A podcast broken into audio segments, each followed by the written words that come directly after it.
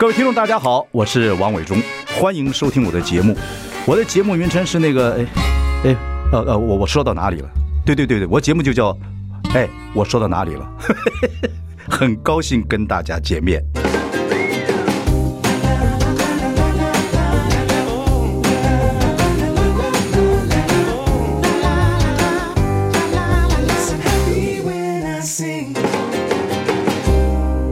大家好，我是王伟忠，欢迎收听台北什么都有。我 很久没有听到这个称呼了。好，跟这个听众朋友这个解释一下，台北什么都有是我跟康永那时候在台北之音创台的时候一个节目，我的节目对。然后康永，我完全忘记这个。康永是我台北之音的创意总监。对，然后那时候在伟忠哥的节目里专门介绍书。对啊，那我们俩扮演角色就是你读很多书，我是个白痴。然后每次来。介绍一些新书。那时候在节目里头呢，常常我故意就挑一本书里面最耸动的部分来讲，然后我就看到伟忠哥就在麦克风前面就皱眉，就忍住就不骂我，可是他也他也阻止不了我在讲那些事，我就偷笑，就觉得很好笑，太好玩了。我觉得那个啊，那个创台的时候想做什么就做什么，是的。所以我们今天广播干脆这样这样子好了，我们呢也还是把你当蔡康永，那我们用蔡康永来介绍蔡康永在干嘛。我在干嘛吗？啊，不是，你不是，我们就这样就跟介绍一本书，跟以前的节奏一样嘛，对不对？那你有没有听说蔡康永最近做艺术家了？哎，那个人啊，他就是 做什么呢？都都是他在做他原本在做的事情，是吗？哈，对，所以呢，我听说他就请了伟忠哥去开幕前就请了伟忠哥去看那个画展，嗯。然后伟忠哥跟夫人小慧姐就光临哦，你还你还叫伟忠哥的呃那个小慧姐叫夫人，夫 人夫人，好 不好意思？你想活着吗？你想活着你就好好叫夫人吧。OK，好，我们解解开这个智库了哈，随便你讲，随便你讲。伟忠哥跟小慧姐就来了，然后很好笑的事情是，我呢有一个系列呢，就是关你什么事跟关我什么事啊？那那个系列总共就是有三种画面，一个画面就是不关你的事，一个画面就是关你屁事。嗯。然后当时小慧姐呢就在那个那面墙前面留连，我就很害怕，我就想说我的妈呀，小慧姐要买这个，要选这个里面的话就尴尬了。然后小慧姐就点了那一张不关你的事，然后那张画会变化的，所以一面是不关你的事，一面是不关我的事。嗯嗯。小慧姐说这个呢就挂我更衣室。我就不敢跟伪装哥眼光接触，我就想说，你夫人买一张不关你的事回去挂着，我都不晓得你会不会迁怒于我。哎呀，你要知道，婚姻就这样子，他买什么东西呢，都关我屁事。你付你付账吧，你我没有钱。我没有钱，小慧姐自己付吗？不是，第一个她以前也做生意，她做 New Bra 嘛，对对不对？对，她自己也赚钱。我没有钱，我的钱都是她的钱。你这个就是很好的生存态度。不是，我跟你讲真的 啊，你现在讲这个，我讲给你听。好，我是个军人子弟，然后我爸，我就是跟着我爸爸学习如何做爸爸。我爸是个士官嘛，对不对？他就先去给我妈，他唯一一次就改心想带的那个那个薪水袋的样，那时候被我妈抓到了。你爸想改薪水袋上面的那个，他就只给我妈这个薪水袋，我妈就靠这个薪水袋就这样过日子。你知道吗？有一次呢，薪水袋是上面会写明里头的金额，对对，他发薪水袋呀。哦，然后我姐姐也在旁边，两个同时抓到我爸爸在改薪水袋，就改那一次 啊。他还想把它改少一点，他有抽几张出来，他有点私房钱，因为他做村长，他帮人家做什么婚丧喜庆啊，人家会给他一点红包啊，他就花他的私房钱。哦，他人生就这样子，当然很愉快。对，夫妻就一直就我爸或者早走，六十几岁走嘛，这样。那我的原则就是这样子，我赚钱就是都给老婆啊。那他如果有有一点私房钱给我这边，我就自己好好用我这私房钱过日过日子，就这么简单。好，所以我是指望不上你就是了。对对对，所以他他买你的画，买你的画，要介绍一下。嗯，这个康永这个画都是字，都是文字的，都是文字。对，所以符合别人称呼你，你是一个这个语言跟文字的艺术沟通家，艺术呃沟通艺术家，只能这样讲。就是就是，他其实呃，画廊写出来的是。蔡康永的创作展，嗯，就不好意思讲是画展，因为那个画，你说里面有什么画的成分呢？以传统的定义而言，会觉得啊，你这个根本没有所谓的画的技术可言。可是呢，其实伟忠哥也了解，现在的艺术其实不太在乎，不在乎那些东西。对，你照相机发明了以后，其实再去比技术是不可能的事情了，所以就大家各自发展。嗯，我就像你讲的。我康永，我觉得你做任何事情都会合理化，而且不合理化，无所谓。就是你做的事情一定是至少在华人世界里面是有趣的。我希望，我觉得中文中文长期被委屈了，就是只能当。看板啦、招牌啦、春联啦这些，而且而且你看，在国外电影里面出现这几年出现的中国字来讲的话，还有点稀奇，对对，好像是未来世界你没有中国字是不行的。而且很多人身上刺青啊，就是篮球员什么，他们刺一个你不太明了什么中啊，好吃啊什么，对我，他们觉得那个字好看。我不吃狗屎啊，是是。可是，在以前的电影或电视里面出现中国字，就感觉有点唐人街啊，有点被八国联军欺负的感觉，等等等等哦，所以。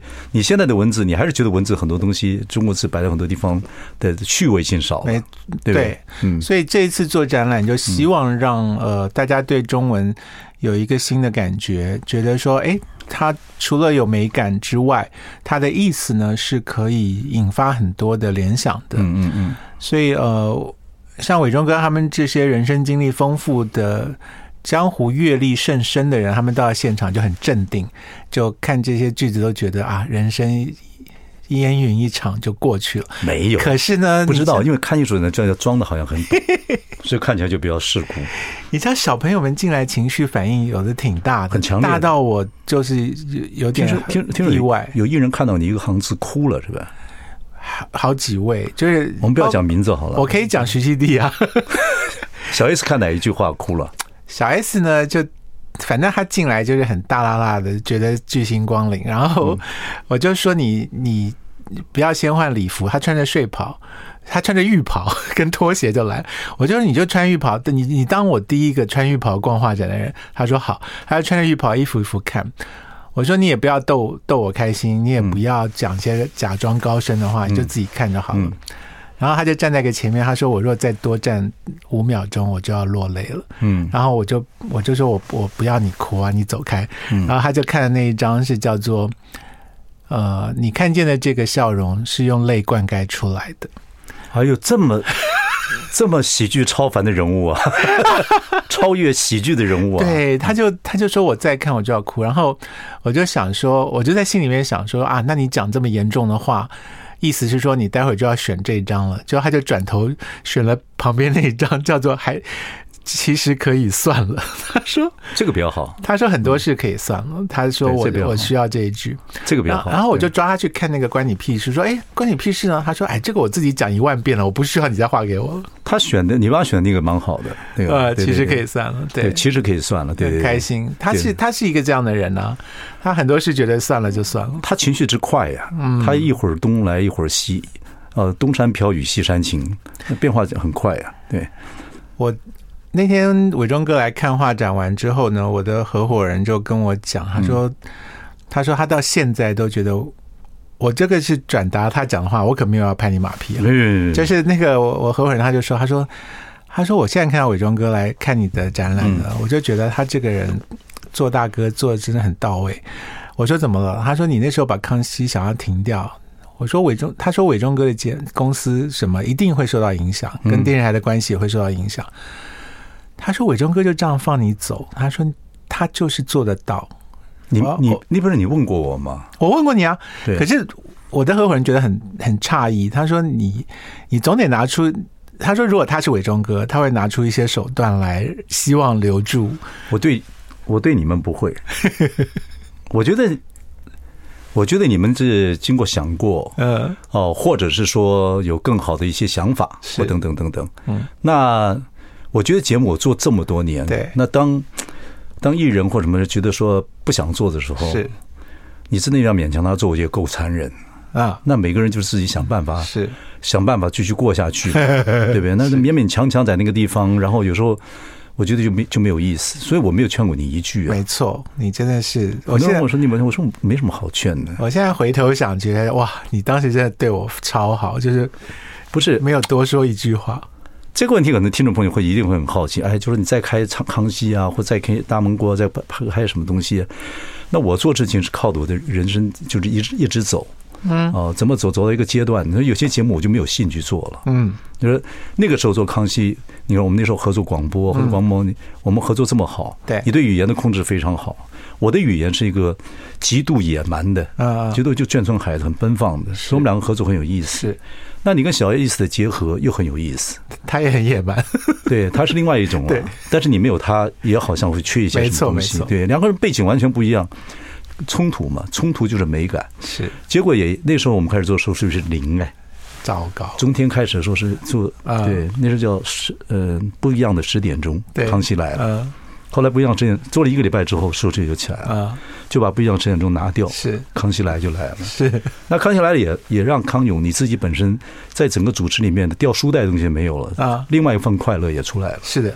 然后小 S 呢，也因为这样子，他把他也在逻辑，他在没有逻辑中也找到逻辑，所以皆大欢喜。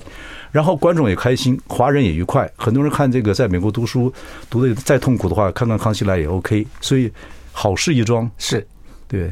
我这几天在展览遇到了好几个嗯小朋友，看到就落泪的，都是在美国孤单的念书，靠康熙来的度过的。对，然后看到哪一句话？他们看到很很多啊，什么远方其实没那么远了，或者是。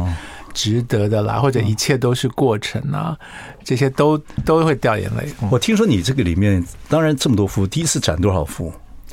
我一次大概就是多少不同的款式嘛，四十个左右。所以整个是创造四十幅，不止吧？不止，可是他那个场地不，白石画廊没有那么大，所以所以有一百多幅，我就挂了四十幅左右。然后后来有机会，我们就再换一些没有本来没挂的，再换上去。OK，对啊。可是其实你是删掉了很多嘛，在你想我收了很多在仓库里没有放出来。OK，那后来因为呃现场有一些被买走了，就我们觉得让看的人高高兴一点，我们就再把它拿出来。OK。好，等一下我们再来呃谈一下康永的文字创作艺术品。I like 103, I like radio。大家好，我是王伟忠。我们今天欢迎我们的老朋友康永啊。康永呢，今天我们来跟这个现在抬头应该是情商大师跟说话文字的。哎呀，你要折煞我。说话跟文字的沟通艺术家。好，不管怎么讲，不管你承不承认，呃，至少是别人给的 title。那我们这样讲好了。说到文字的这个呃这个沟通的艺术家来讲，我们最近办了一个展，哎，时间是从去年的十月一直要到呃今年的二月，对对不对？到二月四号，中间还夹了个过年的假期，在内湖的白石画廊，是的，对，然后有很多用文字创作的一些艺术艺术品，哎，但你都不想说称为是艺术品，反正不管了啊，就是这些作品等等等等，里面有很多有趣的一些句子，对，但是我知道，就是你有很多句子。但是删掉很多，只展出这四五十个这些句子。对，我们做大概五五，我自己准备了五六百个句子，有的有的就是直接删掉，有的就把它做成了作品后再删掉，都有。嗯，那也比较矛盾的，就是这次展出了多多少句个句子？这次大概真正出来的大概就三十个左右，三十个。嗯。所以严格讲起来，五百多个句子变最后三十几个句子。嗯，那基本上一定有几个句子你在割舍之间嘛？停不停康熙嘛？是是，你该写个停不停康熙，很多人可能会买。我试试。为什么停康熙？我觉得如果舍弃康熙两个字，你光是这一句说要不要停下来，嗯，我觉得就就很多人就会喜欢这一句。有在你的呃那个没有？你刚刚讲完我才知道，我现在拿笔把它记下来。我靠！要分版权给你吗？这样这样都可以做艺术家？那我不知道讲，但我早就很哈，你怎么心心动了吗？你 不会，我觉得我就是另我又另外一个，我我没有访问过自己了啊。但是我说我又是另外一个衣袖，我又是另外一个人生一个一个情绪。我今天进来之前跟伟忠哥聊这件事情，然后伟忠哥就讲了一个我其实真的是很晚才体会到的事，就是不要硬做什么事，是顺着你的生活为优先来做的。我觉得把把工作融入生活这句话讲起来轻巧，可是其实太难了。这个要也要牺牲很多了。是的，可是如果你不认为那叫牺牲的话，那就不是牺牲嘛，对不对？对，而且适合我的个性，就是我在什么时候做什么事，把我的生活所关心的事情、周遭的事情放到我的节目里面。我回到那个以前跟你聊书的时候好了，现在有一本非常畅销的书叫做《原子习惯》。嗯。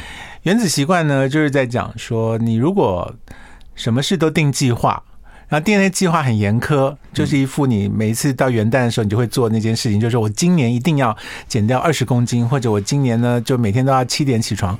你定这种比较严苛的计划的时候，其实就等于是在闪避这个责任，就是你对啊，你定的时候就是打算不做了，没有错。那所以很多人，那个女生问她男朋友说：“哎，那我们什么时候结婚呢？”男朋友就回答说：“说嗯，等我。”赚到三亿再说，嗯，那这女的就要给他耳光了，就是你根本不想娶老娘嘛，是吧？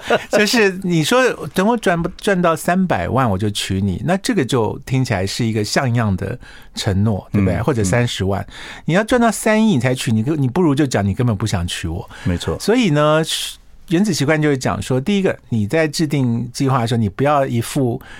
偷偷的在骗自己的那种态度，就是定了一个你根本做不到的计划，然后立刻就放弃。然后第二个就是要顺着你的本来就想过的生活去定计划，你不要去定一个跟你的生活习惯完全违背的事情。像很多人就是晚睡晚起。你就怎么逼他早睡早起，他就是做不到。对，那他就去做一个晚睡晚起的工作，他就顺着生活去做他的计划，比较能够实现。就好像人家说，当你老了之后，你有十个旅馆，世界旅馆跟十个旅行地方，什么北海啊，什么一定要去。嗯啊，我就反对这种事情。没错，对你已经把血压那么高了，你跑到北海去，冻死。对，而且 而且你去书店老是翻到那个什么死前死前一定要去的五十个地方，死前一定要吃的五十个美食。我就想说，你为了吃到那美食，你恐怕就先死了。你怎么可能死前吃得到？对啊，这就是一个一个等于好。说到“老”这个字，我最近看到你一个讲法，嗯，也是看资料上讲的，是说你认为什么人要优雅的老去？不可能，不可能，人老了就老了，丑了就丑了，丑怪就丑怪了。我跟你讲，对，优雅的老去，不光是不光是外表了，优雅老去的人是本来就优雅的人。他绝对不会突然就变优雅，那我完了吗？我你完了，你完了，你你怎么你还在偷想要优雅的老去吗？你那你就捡到老去就好了。所以你不在，不可能认为这样的事情。不是荣哥，我觉得老人变老是狼狈的事情，就不要说我们人类嘛，就是狐狸，你看它老了毛也要掉嘛，猫咪毛也要掉，就是老了就是狼狈的事情。我们干嘛这么粉饰太平呢？就是。你那当然，我不能够写一本书说让我们一起狼狈的老去。你会啊，你会写这个那个什么高情商的书，写了半天都是叫人家说你就照你的意思过，管 管管什么高情商？什么高情商？没有什么高情商。我觉得你语气听起来就好像不满意这个书的样子。对，你你有本事你写一本，我不写这种书。我我跟你讲，我不会，我不会勉强自己做不做做不到。我跟我刚跟伟忠哥在吵这个架，就是从这里开始的。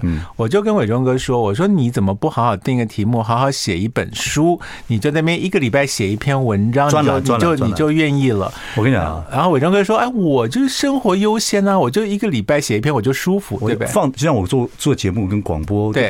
比如我刚刚你讲了，说我做助左助右的喜剧的时候，我刚结婚，我对家庭有生活有感觉。那这个做专栏也是一样，就每每一天每个礼拜做你该做的想做的事情。我看康永，我跟你是完全不同背景、个性什么各方面。”性向什么东西不一样的人，嗯、所以性向被你想到，不一定。哦不，我不，那个问题没什么好问的。是是是，但基本上我们俩是完全不一样的，所以你做的事情跟我做的事情是南辕北辙，哎，对，但是有意思啊。你念北辙，没辙的辙。啊，车轴那个辙叫辙，不是南辕北辙，南辕北辙。哎呦，你确定？我当然确定，没辙了，你知道吗？你现在不一定念的对哦，查一查，查查。回来之后谁对谁咬 谁一口。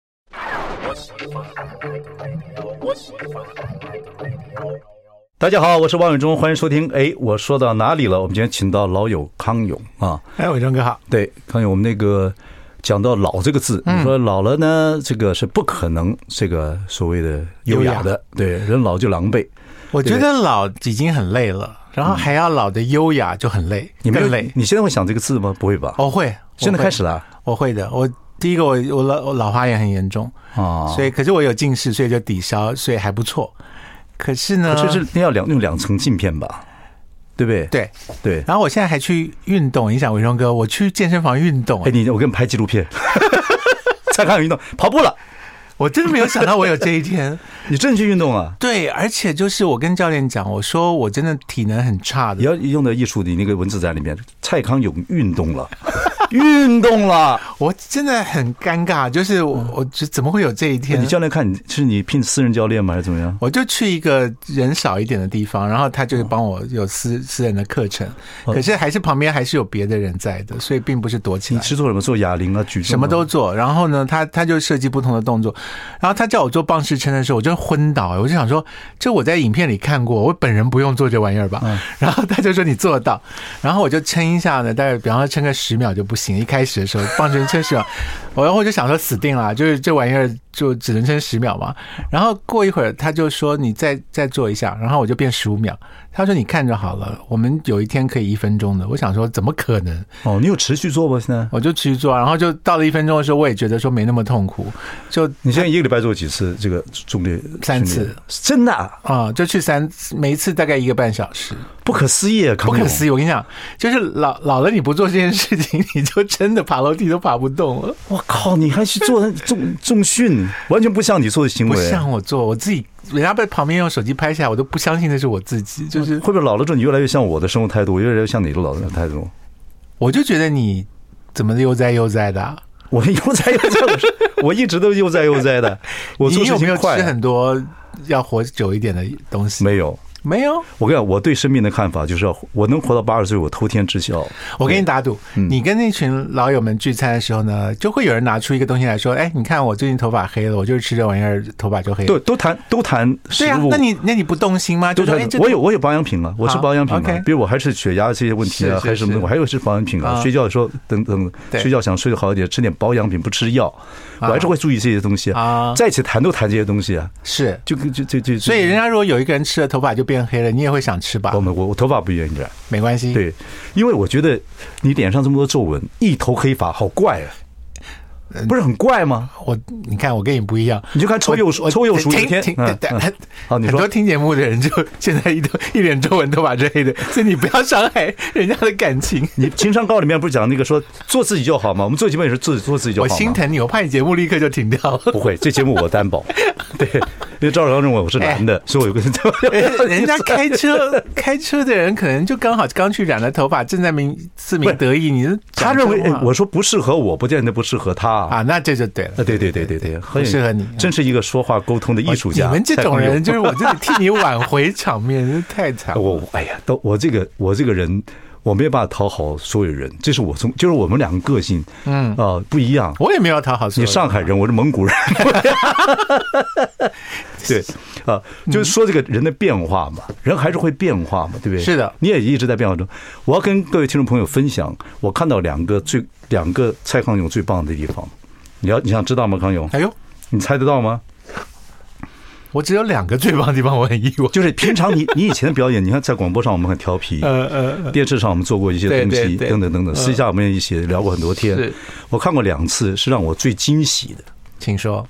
一次呢是有一次在远东饭店，很很多年以前，嗯，有一个 fashion show，嗯，你上去走秀，哦，那一次我看你走大步往前走啊。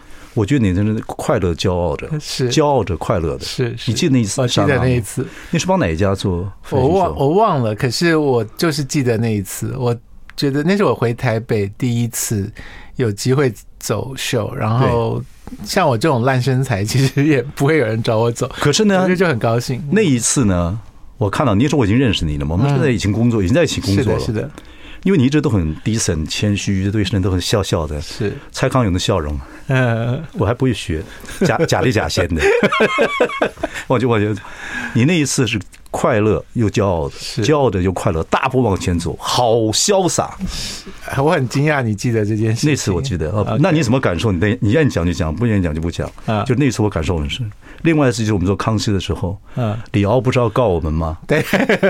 然后呢，我就跟你商量，我说我把他找来了，他要打输就让他打吧。啊，说我处理，我处理。对。然后你保护了小小 S，保护了节目，嗯，也没有让呃李敖很难堪。嗯。那官司完了之后呢，嗯，那完了之后他本来说他要继续，我又求他，他说又不又不告了。嗯。我看到康的勇敢，嗯，你这个勇敢，我佩服。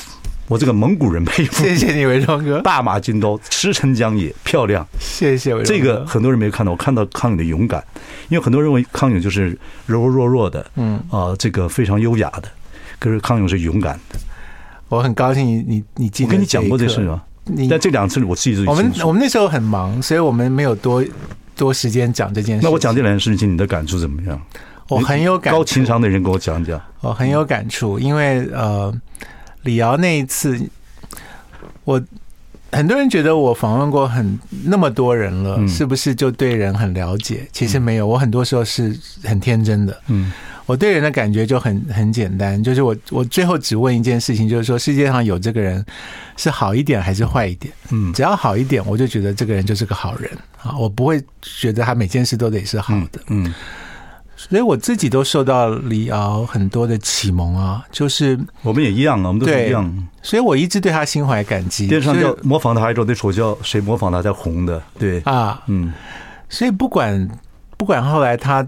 有一些什么样的态度或者是想法，我都会很感念这个人曾经在世界上存在过。所以当时他就算对对 S 要要做这件，我觉得介于嬉笑怒骂之间与是真的真枪实弹之间的事情。伟忠哥来跟我讲的时候呢，我就想说说李敖这么李敖这么高明的人，你唯一能够。跟他聊的就是他自己写的东西，所以我当时就去把李敖的全集翻出来，把每一段他跟他即将要做的事情相违背的段落找出来，然后整个节目我就只想跟他聊他自己曾经讲过的，跟他现在所做的事情相违背的部分，让他自己跟自己辩论就好了。因为我是没有资格跟他辩论的，所以他愿意跟他自己辩论。我觉得他第一方面，一方面会受到。感动，就是我那么尊敬他，我我把东西从他自己的著作里面挑出来，然后第二个他会觉得好笑，就是反正就逗他开心嘛。I like 大家好，我是王伟忠，欢迎收听。哎，我说到哪里了？我访问康永。我们刚刚讲到说两件事情，你让我非常的这个觉得惊喜也好，或者感觉不一样。我们刚刚讲到。李敖上我们节目，因为李敖那个时候要告我们，啊、要告这个是的，小 S 要告小 S 这个什么很多事情等等等等，嗯，不管他原因是什么了，嗯，后来我们本来不请他，对，后来还请他来了，是的，那请他来就希望节目啊和各方面来讲，这官司不要再干扰我们，那康永就奋身而战，说我来啊，小 S 你下旁边，对对对，那次我看到康永的这个勇敢。你说你用了一些方法，但是我觉得方法是其次的，重点是你这个勇敢是很多这种自以为肌肉很强壮的这种妈祖哥们人可能做不到的，因为每个人都怕聊。哎，你。你看金庸的小说《少林寺的方丈》，人家来踢馆，他就要挨着呀。就是鸠摩智这么厉害，各种武功打在你身上，你就要挨着嘛。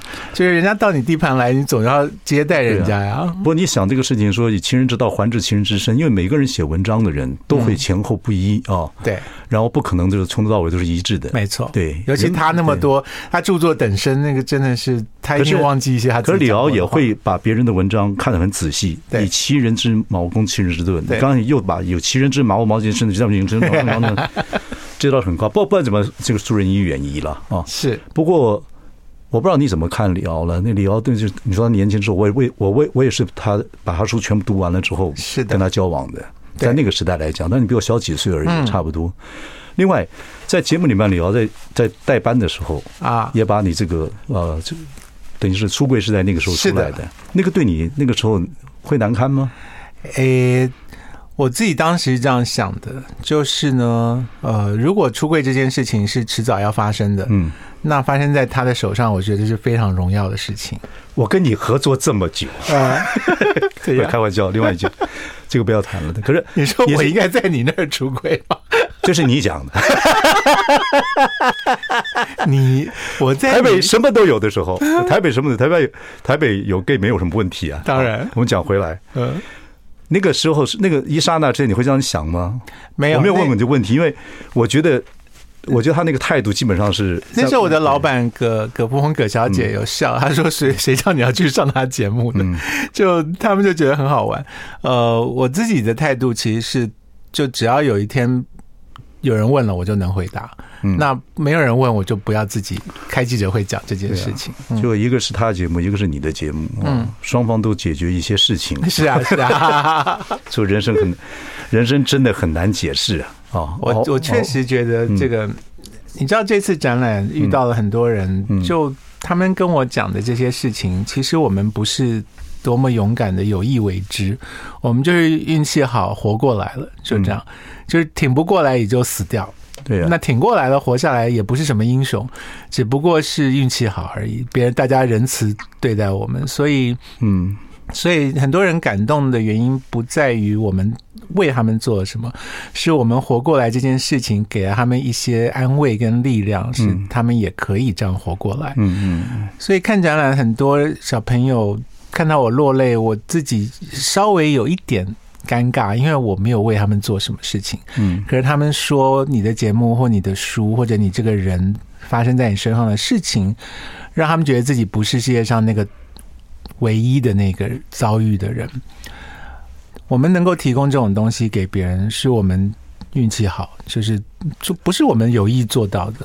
对，也也是有这个平台了。嗯，做节目有这样的平台，你说。你做做艺术或做自己的作品，然后有一个画廊愿意跟你一起合作，等等等等，那都是可能是运气好，大家成全，有这个机会，嗯，就是共鸣嘛。那你康熙来了，你毕竟是在很多人的这个人生的过程里面是很重要的一撇嘛，就是他们回忆的时候，就跟一首歌一样。我们这做民间老人也是讲，很多人会因为一首歌哦，一个情节陪他过了一生很重要的日子，嗯等等。哎，在你做过的节目里面，康熙来了能够排进你的前三名吗？嗯，好问题。康熙来了是少给我来一个，把我排在三十名就三十二。康熙来了是一个是一个，我跟你合作完之后，小 S 跟大 S 要分开去工，呃，大 S 要工地呃搞电视剧，对，小 S 要做综艺节目，他非常害怕。嗯，你那天不是上他节目，他不是他不是也跟你讲了吗？是的，他是一直现在自己主持节目很害怕，他害怕你去跟他合作，他应该害怕，就是后面的话。前面来讲，那个时候找到你，然后因为我跟你合作过，嗯，你也做真情指数，也跟我合作过广播，我知道你跟他合作两个冲突会有意思，是的。可是我会想到那么伟大，这个节目可以一直持续这么久，还有很多人很喜欢。说实在，你们两个人居功却伟，没有什么制作人的关系，制作人换过很多嘛，啊，我们这个制作人都是过眼云烟，你们两个人配合的刚刚好，是。然后那个气氛做出来了，你知道康熙最大的好处是在什么地方吗？啊。就每个人上节目，不管任何人呢、啊，上节目他就要开始搞笑，他就要在这个节目里面。今天我就是要弄点好笑的给大家开心。是，连我对我记得连你陪赖声川来的时候，连他都不好意思跟我们正襟危坐的讲话。对啊，如果一个有一个这么一个地方，是去的人都快快乐乐进来，对，像像 party 一样，这种地方。就不需要服兵役了嘛？哈，你哪儿冒出这句来啊？我也不知道哎，生活中的体会。你刚刚闪避，所以我我们不是你回忆中最亮的那颗钻石。会会会会会，休息啊，回来广告时候告诉你。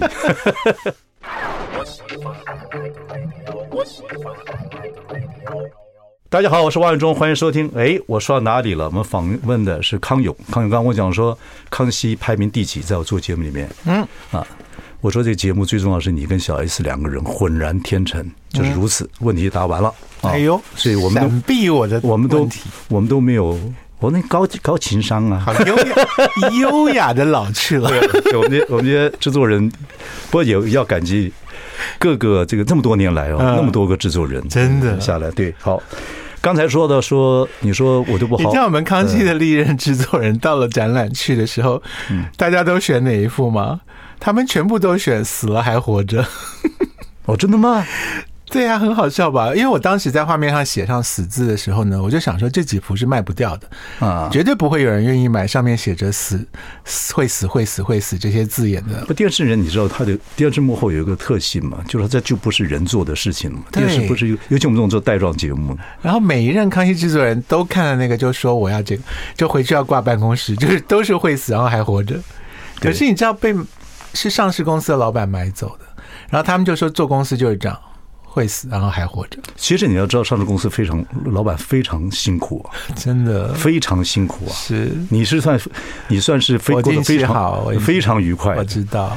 不过你刚刚讲说这个你要这个老了不可能优雅的过着，所以说很多事情要找事情来做，填补你的时间，这样的话就可以一直活动。就像而且要，而且最好是做你会边做边学到东西的，就有乐趣。对，你说接下来要防止自己老化，或者是就这个是有老了要做的事情，就要写一本大的书。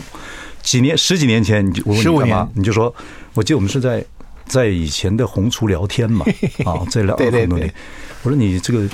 做这么多事以后要做，我要写本大书。大书，十五年前，奇幻小说。对，奇幻小说，我写给你看，我一定。你这扑哧一笑什么态度？我买你一个字，我写给你看。我写给你看，你是谁呀？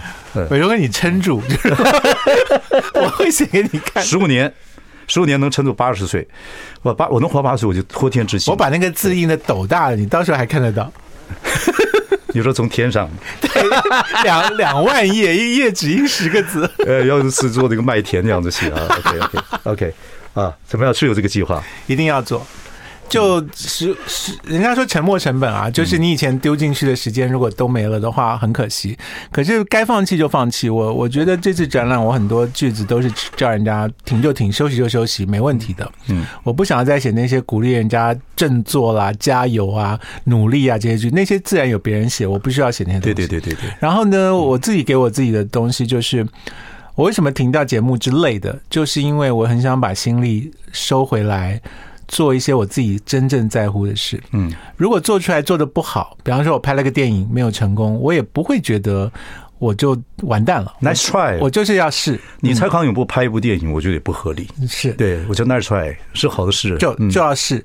然后我我写这个小做这个展览也是一样。我当时就就跟我的合伙人聊，我说如果出来以后被大家骂翻。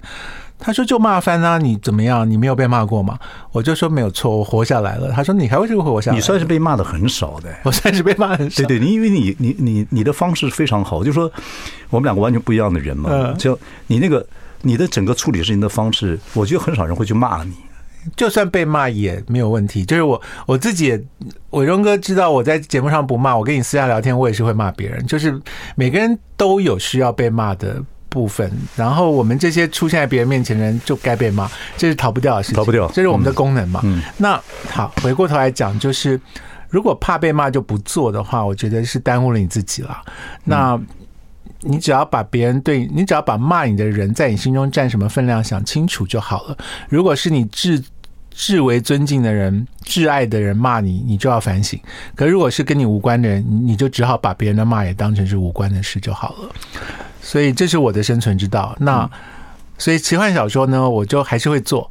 然后到时候出来了，如果伟忠哥还能那个阅读的话，就就 到时候就请你指教。我跟你讲，什么事情啊？就跟那天我仿那个郭宏志一样，很多事情啊，把你的狗放到后面，把把你的狗放到前面。嗯，你狗一直带着你跑，就很累。你把狗放到后面，牵着它，比较不会累。哦，所以不要预测未来，是就带着你的未来往后走啊。好的，对。不要想着我以后怎么样，告诉你，我倒是还能看的时候，你不要，你还不要不要没出来。好，不真的开始着手了吗？着手了很久了，一直改，就是写了写了八万，写了八万字就丢掉了，写了八万字回头一看觉得垃圾就就从头来过。嗯，哎，我是对品质很在乎的人，我跟你每个月写每个每个礼拜写专栏的人态度是不一样的。你拜托我专栏曾经说过是台北最好看的专栏，你说是我在你手下做事，我只好这样讲。那我是有因为这样才访问你啊！哎，我专栏对我来讲很重要，很重要，很好。就是我现在你知道，尤尤其前两天，就是每一年最后的那个一天，我就把我专栏累积。以前是一个礼拜写一次嘛，现在两个礼拜写一次。然后呢，我就打开来看我这一年什么样的事情。嗯哼，你知道我写多少年了吗？哎，这个好问题耶！我从来没有，我以我一直感觉那是新东西。OK，我跟你讲，我写多少年了？嗯。我写这一年的开始那一年的时候，就是问蔡康永说：“你以后要做什么事情？”我要写本大书，十五年了。你专栏写十五年了，十五年了，结果还长这个样子啊？你专栏写的跟十五年前差不多呀？你你说我那个专栏样没长进，字数并变少了，字数更精粹，更精粹，高明高明高明。OK，好，今天访问的康永好像没有聊完。啊，对，最后你那个哦，你上小 S 节目的时候，就是记者问你说你要不要再做《康熙来了》？那问题没人碰到过这个问题。嗯，他们说你会，你说我想可能做会做这个老的时候的《康熙来了》。对，哎，有这样想法吗？或者有这样的突发异想，或觉得哎，好像有点可能性？我觉得上了年纪的人真的还愿意，可能还愿意看看节目吧。嗯，所以呢，也没有人特别照顾这一群人。那我有啊，我也想到老养老院那个东西。对对对，你 我想这个族群，你舞台只有养老院。然后我跟 S 说，我们要把字幕打得很大，就是大家可以轻松的看得到。然后 S 就说，他说他也没有觉得自己有多老啊，他想还年轻呢，对了，四十来万。所以我说我做老年版不是是不是牵累他吗？就他没有觉得自己老啊，他早嘞，他还他还小。可是他现在跟那群小女生那边做节目呢，那小女生聊一聊，唱个歌什么，他就说啊，我也会，他就唱了一个歌，那小女生就说啊，这是什么歌？老歌吧？就是。他说为赋新词强说愁啊，真到老的时候，却道天凉好个秋了。你大概很难想象，我们现在跟小朋友聊什么茱莉亚·罗伯兹呀、马丹娜，他们全部都没有听过。那不是他，不是我们的损失啊。啊，讲的真好。对，让那个狗在你的后面。你这个态度就典型的老人的态度，就是教训年轻人损失。好，康永闭嘴啊！好，谢谢各位啊！我们祝福康永，祝福一切都安好，新年快乐，新年快乐。